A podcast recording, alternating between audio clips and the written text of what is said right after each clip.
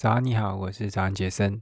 今天这一集呢是 Podcast 的第一百集哦。其实我在很早之前呢就规划好，这第一百集呢要留给一个特别的人。那这个人呢，我都戏称他为个人品牌经营的祖师爷。他是于为畅，畅哥。那我自己呢买过他的书，听过他的 Podcast，也上过他的实体课程。那绝对算是他的一个小小铁粉了，所以能够跟他就是这样见面呢，啊，聊一聊关于创作的议题呢，真的非常开心。那我在节目中呢问了唱歌关于好像是完全订阅制这个日更三年电子报它是如何去运作的，还有很多关于自媒体经营的心法，跟可能他比较不欣赏跟不推崇的一些做法。那我们最后呢，也聊到了像是关于 NFT 啊、AI 啊、Web3 啊这些趋势呢，啊，身为一个创作者，是不是都一定要跟上？那如果你对这些话题感兴趣的话呢，就把这一集给听下去吧。那我们一开始呢，就请畅哥先简单的介绍一下自己。我从一九九六年开始做网络，那时候我还是大学二年级，那时候我就确定网络会是我的一辈子事业。那时候从来没有看过那么神奇的东西。我很早就知道我要做网络了，所以我就可以做一个非常长期的规划。我那时候在国外念大学，回到台湾。然后做了几份传统行业的公司，我都觉得这个不是我要的，我就是要做网络，所以我就辗转进了很多网络公司，一路干干干干到台湾区的某间外商公司总经理以后，我在二零一一年就是有了女儿啊，有了女儿以后，我就开始正式说不行了，我要在家工作，或者说我要自己创业了，我不要再朝九晚五的工作了，所以我就从台北搬到台中，创业的头两年呢，我还是在走老路，公司成长。聘请员工，然后继续扩张，好，直到二零一六年，我的这个有个大客户啊，突然转单，因为我把鸡蛋都放在他身上，死得很惨啊！我在二零一六我就很很惨，二零一七也很惨，然后后来我就想说不行啊，这个不太对哈，养员工啊，虽然是传统的公司经营方式，但是不是我想要的啊，因为我不太喜欢经营所有的人际关系啊，我都觉得那个跟我喜欢的不太一样。二零一八年开始，我就做这个艺人公司啊，到现在，所以艺人公司大概五六年了，活活得很很很自在，后来就开始出书啊。做自媒体啊，好，我想就是从外面认识唱歌的人，应该很多人最印象深刻的就是你的完全订阅制，连续三年日更的电子报，就是大部分人听到这个就就会觉得哇，这个或者护城河太高了，太 大家进不来。我其实就是很想知道，就是就是这整个。内容机器是怎么运作的？要怎么样可以保持这么高产？然后其实因为我也是会员嘛，所以我都会收到那些信，那些信的内容就不是在混的，就是它就是真都是真的非常有价值的文章，所以我很希望唱歌可以分享一下。我觉得有点像是我的个人特质，因为我的兴趣，我就是喜欢每天在网络上面乱看。那乱看看了很久以后，你就有一股东西憋在脑中，你需要把它释放出来啊。就跟呼吸一样，你总不能一直吸一直吸，然后就你不呼出来，那这样是不是一个平衡的、健康的这个生态哦？所以我看了很多东西以后，我就想说，不行，我要把它写出来。你写出来就表示说，你你可以忘掉这些东西了啊，它是一种释放。所以我的个人特质就是说，我喜欢看东西，然后我喜欢把看过的东西内化以后，用我的方式写出来。我就在想啊，如果我喜欢这件事情，人家说要把你喜欢的东西变成工作，变成赚钱的机器。对呀，那为什么我不这么做啊？所以我其实完全订阅制这个点子，从我我是二零一九年开始的，但是从我二零一六年的时候，我就我就已经想要这么做了，但是那时候还没有所谓的订阅制。啊，你如果你第一个做的话，你可能会死得很惨。那时候没有人愿意为内容付钱，所以我就把这个点子一直酝酿、酝酿、酝酿到第三年的时候，差不多二零一七年、二零一八年，台湾开始有 Press Play 啊，有一些订阅制啊，科技导读啊，哦，大家开始明白了哦，原来订阅制是要付钱看内容的。我觉得时机成熟了。一方面，当然我也在培养一些粉丝，所以我就在二零一九年七月份我就正式推出啊，我就说一天只要十块钱，一年年费是三六五零，每天早上八点钟。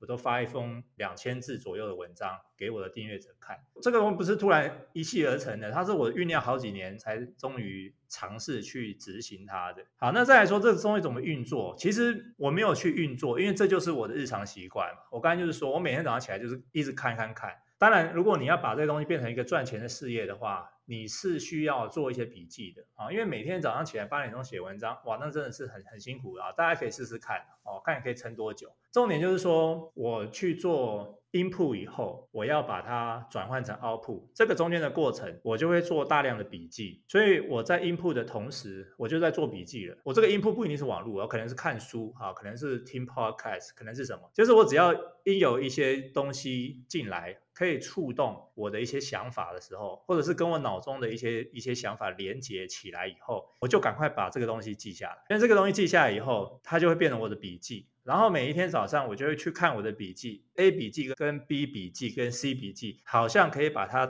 搭起来，凑成一篇文章，塞满大概两千字就出去了。我不觉得我的文章是很完美的文章，可能每一篇都一百分，但是我觉得至少也有。这可能要你说比较准了哈，但是我觉得至少也有七十分、八十分了。那这个计划一开始我就预期要做三年啊，因为我觉得这个东西会死人呐，你一直做下去会受不了，所以我就抓三年。因为如果你做一年，好像也没什么门槛啊，好像很多人都可以做。你做两年好像也还好，但是三年的话就是一千篇哦，一千天哇，一千这个数字听起来就很猛。最大的挑战就是说，你出去玩的时候，你怎么样保持日更？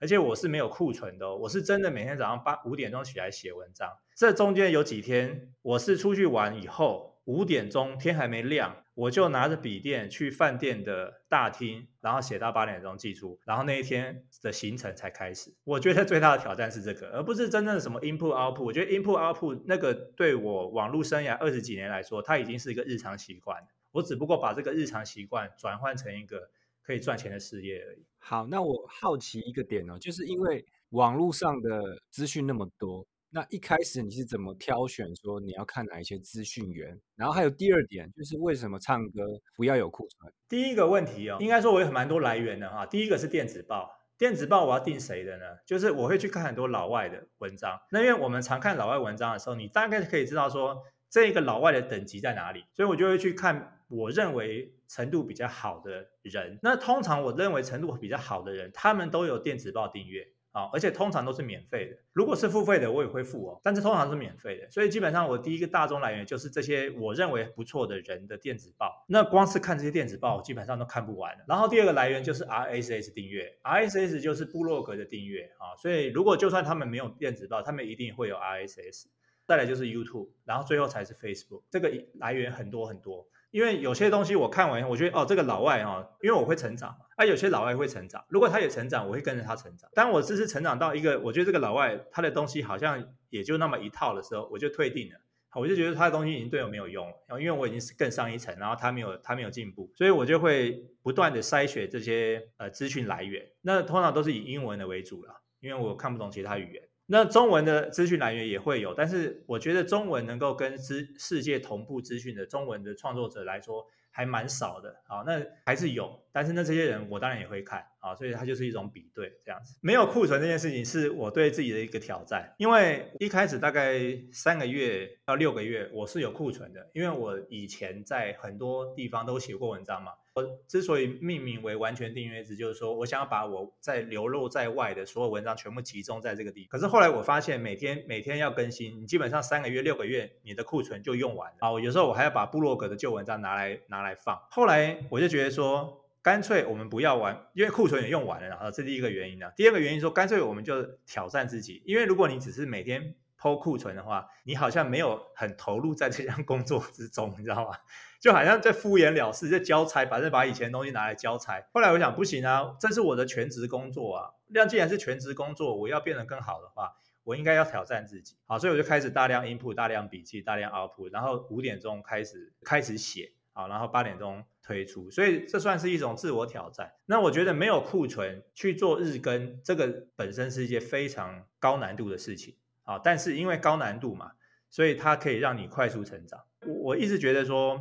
我很喜欢写东西，我的创作也我觉得还蛮有水准。可是我每一次去逛书店的时候，我都会觉得我写字好像还不够。为什么有人可以每年出书？然后为什么有些畅销书其实写的也不怎么样，但是他可以卖的比我好？所以我就想说，好，那我们就勤奋一点啊，我们就用勤奋去填补嘛，对不对？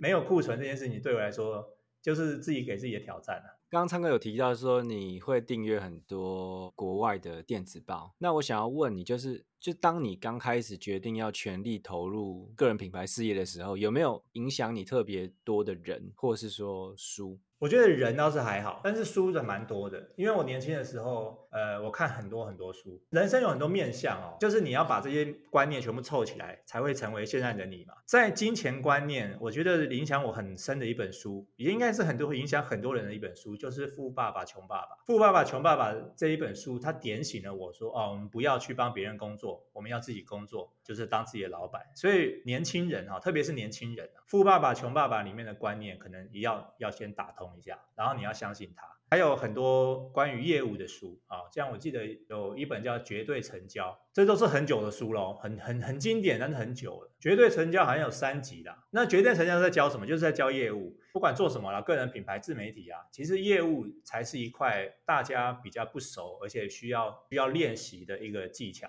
不是说你内容创作或者是你行销啊，行销其实也算业务啦。但是我觉得大部分的自媒体形象的人或者个人品牌都很缺乏业务这一块。然后因为我出社会的时候，我就是当国外业务嘛，所以我觉得业务这方面我可能比一般的自媒体经营者来得强一点。那种业务的观念可能都很多，我猜都是来自于《绝对成交》这本书。还有一本书，创业的书叫做《创业这条路》吧，它也是在讲创业。我记得我年轻的时候，我最爱看的书就是创业，因为我。从小就很想要自己创业，这样还有还有什么有钱人跟你想的不一样啊？A 到 A 加啊，啊，就是很多经典的书，你耳熟能详听过这些经典书。我认为之所以他们可以成为经典，啊，就是你要把它记起来啊，你就要去看啊，你不看你不就错过了这个经典吗？啊，所以这是这是我年轻的时候影响我比较多的书了。那有些人可能就是一些。可能一两句话，我记得我年轻的时候我去配眼镜，我觉得他戴眼镜还没开刀，然后那个眼镜行老板，我就在那边选镜框，呃，选来选去，要这个便宜两块钱，这个便宜五块钱，眼镜行老板就很不耐烦，他说：“你省这两个干什么？省钱是没有用的，你要会赚钱。”哎，这样这句话就打醒了我。我说：“我对啊，我干嘛省那两块五块在那边浪费时间？我只要拿这些时间拿去赚钱就好。”我觉得很多时候年轻的时候，如果你的感官有打开的话，其实很多你身边的人不。认识你的人，他跟你说的每某一句话，他都会去形塑你一些金钱观啊、工作观啊、生活观的一些一些改变。那就看你这些感官要不要把它打开，然后愿不愿意相信他。那有时候好像听到一句话，或是看到一一件事情，哎，你脑中有个灯泡亮起来了，哎，就表示你观念可能要开始改变了。啊，或者是进步，这些听起来好像都是跟比较创业有关的。但是你从外商公司离职要做艺人公司，这个这个之间的转换有吗？还是这都是你自己的发想、自己的灵感？我我其实刚才讲一直都想要创业，可是我不是来自于富裕的家庭，哈，算小康了。创业通常都是要第一笔金、第一桶金嘛，对，你要烧钱，可能烧一两年。后来我就觉得，那我自己赚啊，这第一桶金我自己赚，我先有点存款，然后再去烧，再去创业。我认为我从我其实这一次创业也不是第一次创业，我已经创业三四次了。其实我做了很多为了创业而创业的，现在看起来比较愚蠢的举动，但是我觉得创业也是需要练习，很有可能不会第一次就成功。啊，像我第一次创业，我就是辞掉工作去开英文补习班嘛。我后来发现，我开英文补习班，然后又开在台中的一个二楼，那根本就完全没有生意啊，彻底的失败，烧了五十还一百万，然后就回来，我又回到台北找工作。第二次创业，呃，我就来台中跟一个朋友啊，他会他会写程式，我们就做一些网站。结果这些网站我们花很多时间，花很多人力，我们甚至加班到天亮。结果这个网站到后来也没有上线，因为呢，我想的东西太大了，我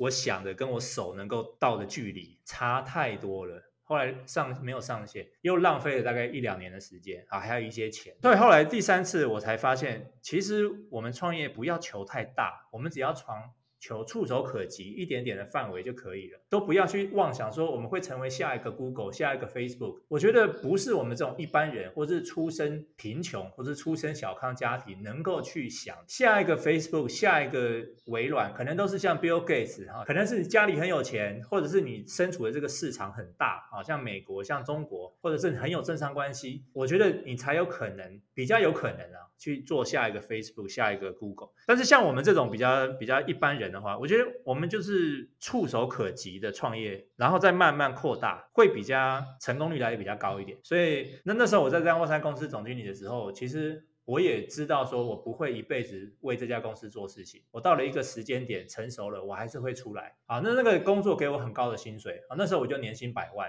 然后我又有小孩，我就觉得说好像已经差不多了。而且而且公司的，因为公司在台湾嘛，台湾的市场有限嘛，好，所以我就想说差不多了。其实我也在那边工作了六年，六年对于我一个创业家来说，就是时时刻都想创业来说，哇，觉得已经。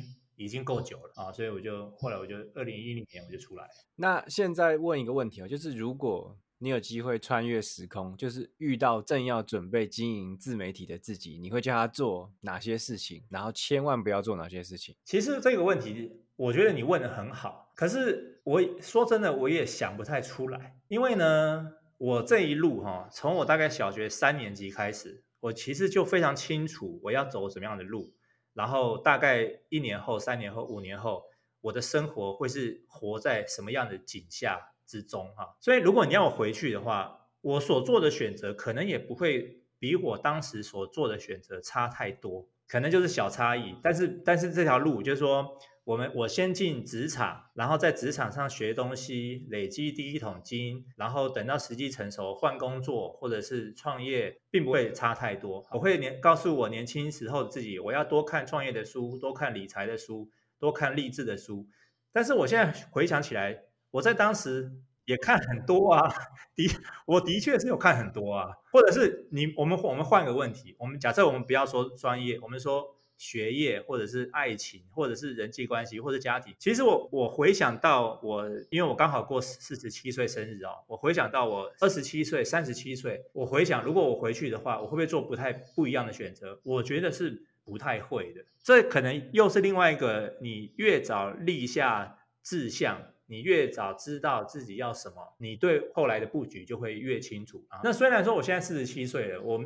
会五十七岁，会六十七岁，所以其实我在现在，我其实可以想象说啊，我五年后我可能会在哪里，我十年后我可能会在哪里。好，那如果我我要想要朝那样的方向前进的话，那我现在应该看些什么书，做些什么事情，啊，交些什么朋友等等。所以我其实这整一辈子都是很有方向的在前进，所以我在当下我就会做该该做的事情。很好的问题，但是很难的回答了，这样。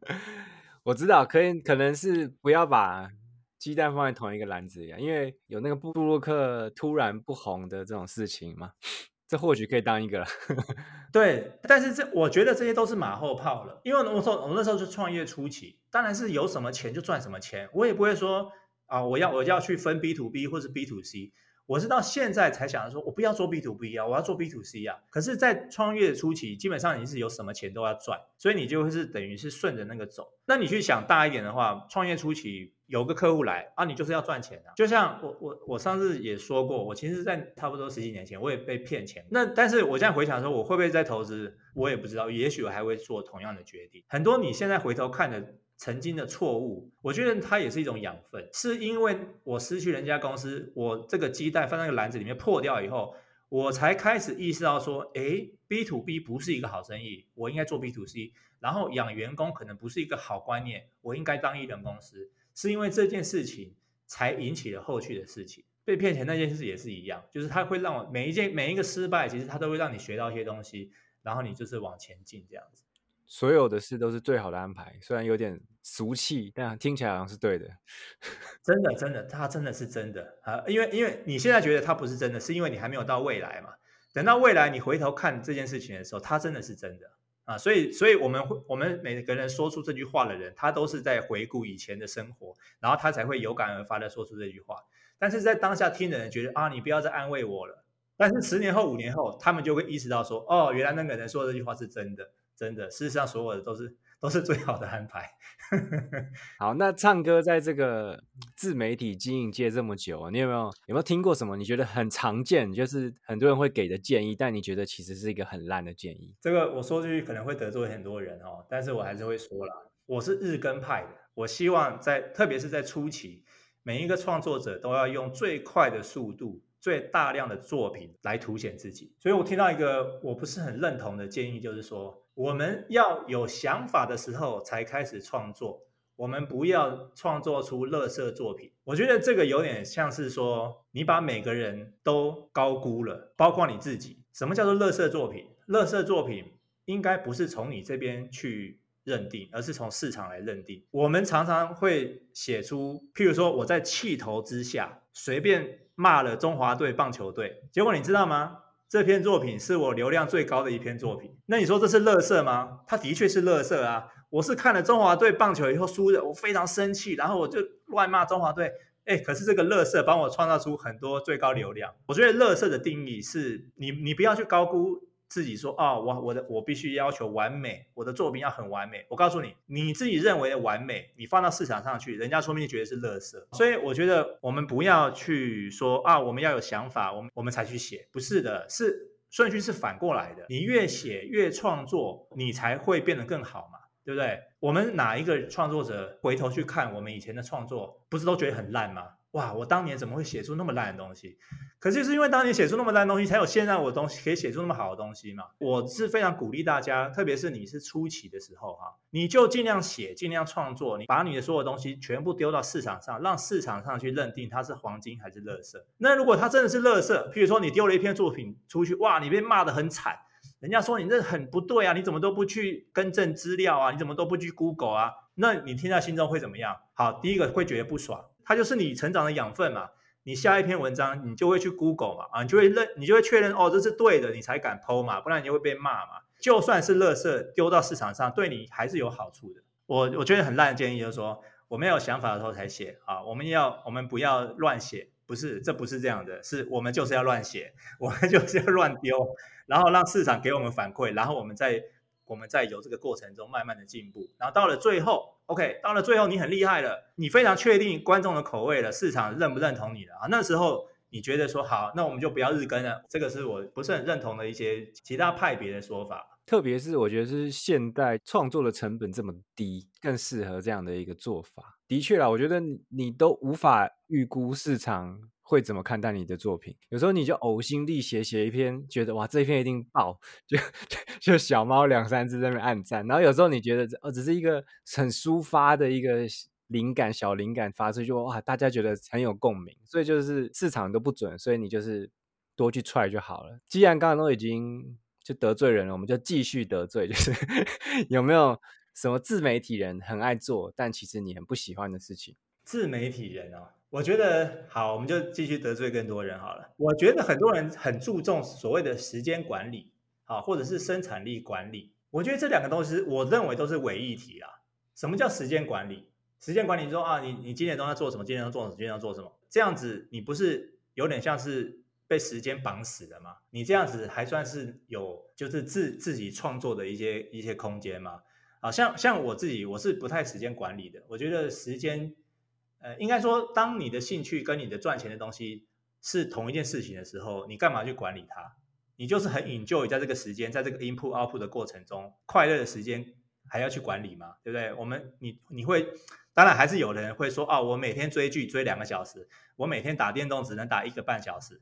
好，还是有人会这样子去自律，自己规定自己。但是我觉得多数人是不是的。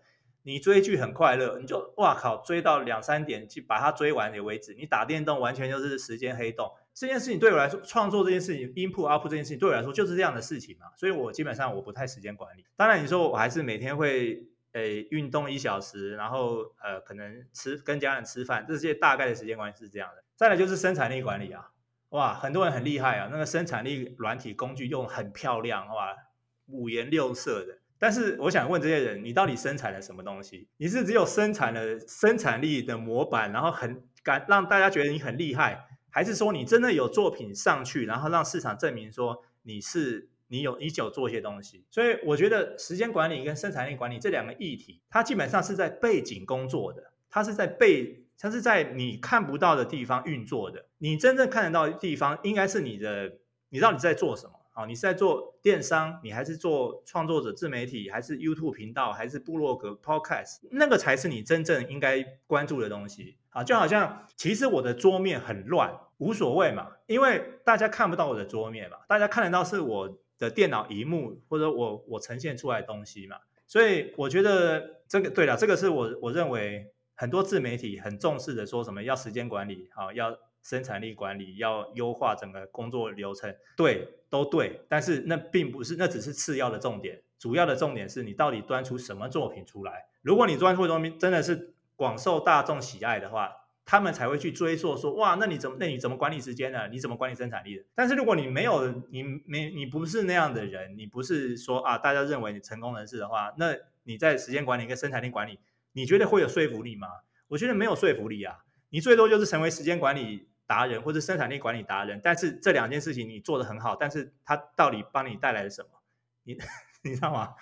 但的确啊，这这很多人爱看。所以很容易就会让人家想要创作这方面的内容。看的人其实也是在安慰自己的，看的人也是觉得，就像我们看书一样啊。对，我，我刚才我刚才有，其实我有列第三个，就是看书，就跟我们很喜欢看畅销书一样啊。我看了畅销书，我就会变成功了。还有人更夸张，我不用看，我只要买回来放我书柜上，我就觉得我成功了。但是这不就是自我安慰嘛？这自我欺骗而已嘛，对不对？啊，生产力跟时间管理也是一样。哇，我的时间 schedule 排得很很厉害啊，到底但是。我到底达成了什么？没有，对啊，这这很这很多，比如生产力啊、时间管理啊，或者是其实很多自我成长的都是都会这样，就是有一种自爽的黑洞啊，就是 你就是看看的时候很爽，然后觉得好像被激励了，但是你就没有持续去做什么事情，然后就继续再看下一支片，让自己很爽，就这样 无限循环。因为其实我我觉得我以前也掉进过这种洞里面，就是看一看一下，觉得哇，很有很很有干劲。然后过一阵子又没，又又再看，但其实就是对你是没有什么帮助的。好，那再来是，就是如果唱歌，你现在身边有一个很要好的朋友，他本来都不懂你们在做什么，不懂这个创作者经验是在什么，然后他突然说：“哎，我想要跳进来这个产业里面。”那你会送他哪一本书？只能挑一本？那不能我自己的哈。这个除了我自己的书以外哈，我先说了。我如果真的会挑一本的话，如果是我不是作者的话，我还是会挑唱玩艺人公司。但是当然不能说自己的书，这一题很难哦，因为只有一本书的话，要看他的现代的程度在哪里啊。但是如果我们说每个人所有人的话，我应该还是会挑创业这条路。它是很久以前的书了，但是我觉得它对于创业，不管是自媒体还是电商，还是还是 SOHO 族哈。或者是或者是中小企业，任何任何形式的创业，其实这本书都我觉得还蛮不错看的。好，我有这本书，但我还没看完。接下来这题跟创作比较无关的，就是如果有比较了解唱歌的人，都会意识到 创哥是一个自信爆棚的人。我想要知道说，这个是就你一直都这样吗？还是说你有练习这件事情？我觉得可能有三个因素哈。第一个因素就是我小时候家里。教育啊啊，因为小时候我爸爸妈妈就是每次我做一些什么平凡无奇的事情，他就说哇，你好棒，你好棒。我觉得家长给小孩的鼓励是非常重要的，就算他其实没有很棒，但是你就一直跟他说你很棒，你很棒啊，这人做得很好，然后他就觉得哇自己很棒，你知道吗？反正因为他小时候也没有人可以比较了，他也不知道，他就觉得他自己很棒啊，所以这是第一个，就是说原生家庭给你的。给你的小时候的一些信心，这样子。然后第二个就是，训练小学的时候，我就很渴望跟这些群体生活，而主动交朋友，你的那个朋友关系就很好嘛，因为你主动去交朋友，所以基本上每个人都是你的朋友，对不对？然后所以我就慢慢的哈，从一年级开始到三年级，差不多是只花了三年的时间，我觉得我就成为学校的风云人物啊。所谓的风云人物，不是说你要长得帅，或是你功课很好，不是，是你朋友最多。所以当然长得也不能太那个啦，然后功功课也不能太太烂了哈。但是朋友多，人缘好，我觉得很重要。所以所以整个小学我在我在学校是很受欢迎的。那这件事情也会让我，特别是小学哈，就是也会让我从小就建立自信。可是这个自信到了我国二去国外以后，我就开始有点崩塌了。第一个我不会讲英文嘛，聋哑人士啊，然后自信就就下来。可是后来我慢慢懂英文以后呢，我就开始说。好啊，那我要证明我不输哈。那时候我小时候很瘦，但是我还蛮高的，我就跟他们打曲棍球啊，跟他们比赛，我都不想输。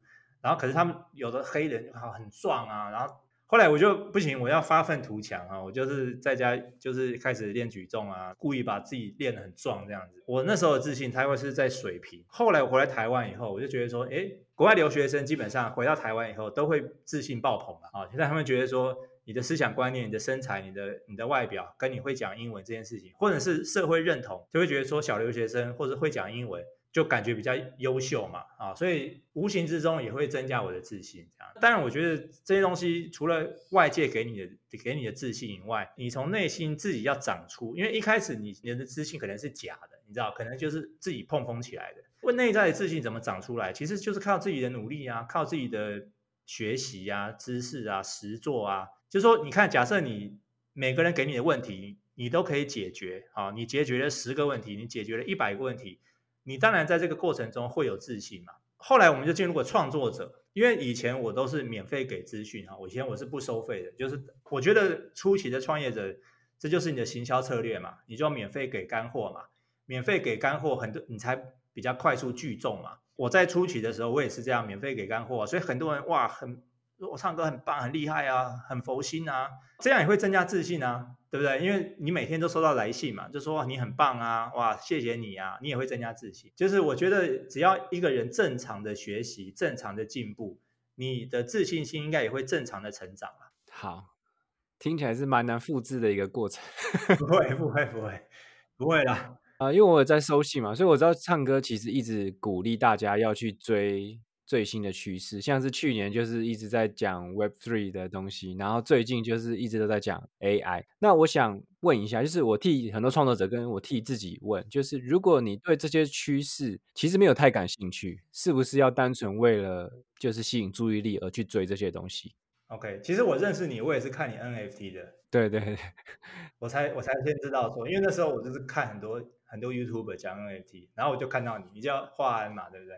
这个这个频道应该很少人知道我有做那个东西，是哈、你看我都我都有跟到。我觉得趋势分两种哈，一种是主流的，它是大的，它是绝对会改变世界的趋势，例如说 AI。另外一种趋势就是比较次要的，比较非主流的，比较一小群人在热衷的，譬如说 NFT。所以如果你能够认清，当然一开始可能不太容易啊，我等下会教大家怎么认清。呃，如果你一开始就能够认清。必须要跟的趋势，那你就不能管你有没有兴趣了，你就是要跟了，因为这就是未四月的未来了。未来的世界你不跟，你不是自杀吗？你不是等着被淘汰吗？对不对？那次要的趋势，好，例如说 Web 三啊，啊，基本我觉得不要说 Web 三，我们就说 NFT，好，NFT 可能就是一个次要的趋势，它还是有可能变变成趋势，但是它可以可跟可不跟。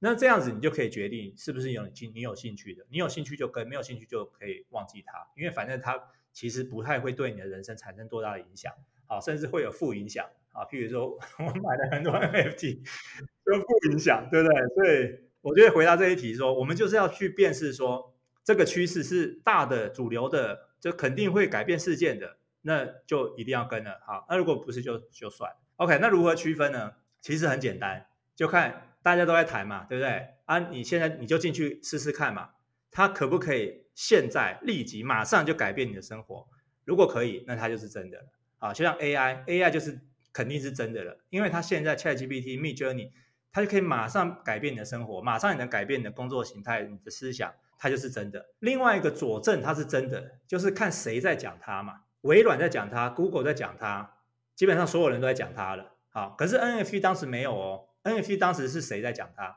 但是元宇宙有啊，元宇宙非常。多大公司都把钱投进去，去年的大概年底的时候吧。对对对对，所以所以我才说，我们不要我们讲 NFT，我们不要讲，我们现在不要讲元宇宙，因为元宇宙现元宇宙现在来说，我还看不清楚它到底是肯定会发生的，还是它只是你知道？所以我我讲 NFT，大家比较能够理解啊。我所以元宇宙可能跟 Web 三差不多，但是我觉得 Web 三的定义也不太清楚了，因为我觉得说不定 AI 才是 Web 三啊，对不对？或者 AI 加元宇宙才是 A 才是 Web 三嘛，所以我们就用比较具体的概念来讲。好，所以如果这件这个趋势大家都在讨论，美国科技巨头都在讨论，都在参与的话，那他你就不能管你有没有兴趣，你就是要跟的啊，不然你就被淘汰了。那跟他本来经营的主题如果没有很相关的话呢，你就要去蹭啊！我觉得你就要去蹭啊！我我觉得如果今天一个趋势它够大的话，它一定会涵盖你的领域啦。就像网络，怎么可能没有跟网络接触？不可能嘛！网络那时候一九九一九九七年、一九九几年、九零年代网络进来，它就是个趋势嘛。Mobile 手机、智慧型手机，它就是个趋势嘛。那你说智慧型手机跟你会没有相关吗？我觉得如果这个趋势够大，它一定涵盖生活各个层面的，一定会跟你有相关的。那、啊、你就是要找个角度切进去了。那接下来让唱歌分享一下自己二零二三年有没有什么新的计划？因为现在没有日更了嘛。今年的计划就是，当然我每年都很多计划哈，但不一定会完成它，对不对？今年的计划就是我们会把完全订阅制变成一个会员制啊，叫创学宇宙。那创学宇宙我就不日更了，因为那美好的一仗我已经打过了哈，我就周更，每周一我会写一篇文章。我本来以为说这篇文章会跟以前完全订阅制一样，差不多两千字。后来我我统计了一下，我靠，每一张每一篇大概都超过三千字，有的到四千字，还有到六七千字的。所以虽然说它是变成一一一周一篇，但是它其实我觉得了哈，就是它的浓度是更高的，所以它其实是可以一看再看。然后每周二呢会有一个 podcast。因为去年我更新我日更 podcast 嘛，畅学宇宙 podcast，好，连续三百六十五天。那今年我也是不再日更 podcast，我就每周二会上一集新的。然后这个新的 podcast 只有我的会员才可以听得到啊，外外面我可能不会放。要放的话，肯定也是一年以后才放。好，那这个是我固定在做的了。那当然，接下来我会有一个 Discord 社群，所以所有的付费会员，就是我想要把我所有的学员哈，包括我的畅学宇宙会员，跟我的个人品牌大帝国的实体课程，跟我的线上课程，跟所有反正就是付钱给我的人，把它放在同一个地方去讨论。这就是畅学宇宙要涵盖的，就是要涵盖所有东西。所以我们就会开一个 Discord 社群，然后应该是这个礼拜或下个礼拜就会上线，然后大家就在里面讨论这样。那为什么搞搞社群呢？就是我的 KPI 哦，就是要让多少人成功，所以我是希望我的会员，不管是会员还是学员，他都可以成功嘛。好，成功就是看就是过自己向往的生活了。所以我就是给他们一个地方，让他们去曝光自己，展示自己的作品，然后让更多人知道，这是其中一个。那如果还有时间的话，我就会做很多线上课程，我会尝试放在自己的地方。然后呢，跟一些外界的平台合作，因为其实我想要去突破同温层，就是光我自己会员好像大家大家都很熟了，但是还是有很多人不认识我。那我觉得线上课程就是一个突破同温层，跟其他平台合作，去吸引新的群组的一个一个一个方一个行销方式啊，这样子。所以以上就是我的计划，听起来就已经很忙了啦，啊，那只是工作了，我还有很多生活旅游的计划。打电动追剧的计划什么的，对啊，很开心你把这一集给听完了。那其实最后呢，因为我们这个录音设备有一点问题，所以结束的有一点仓促，但我想应该不影响啊这整集节目的精彩度吧。好，那如果你觉得这集呢挺有收获的话呢，就麻烦到我的这个 Apple Podcast 呢去留一个五星评价。好吗？那因为这集集数比较长，我就不念之前的五星评价了。那这就这样喽，拜拜。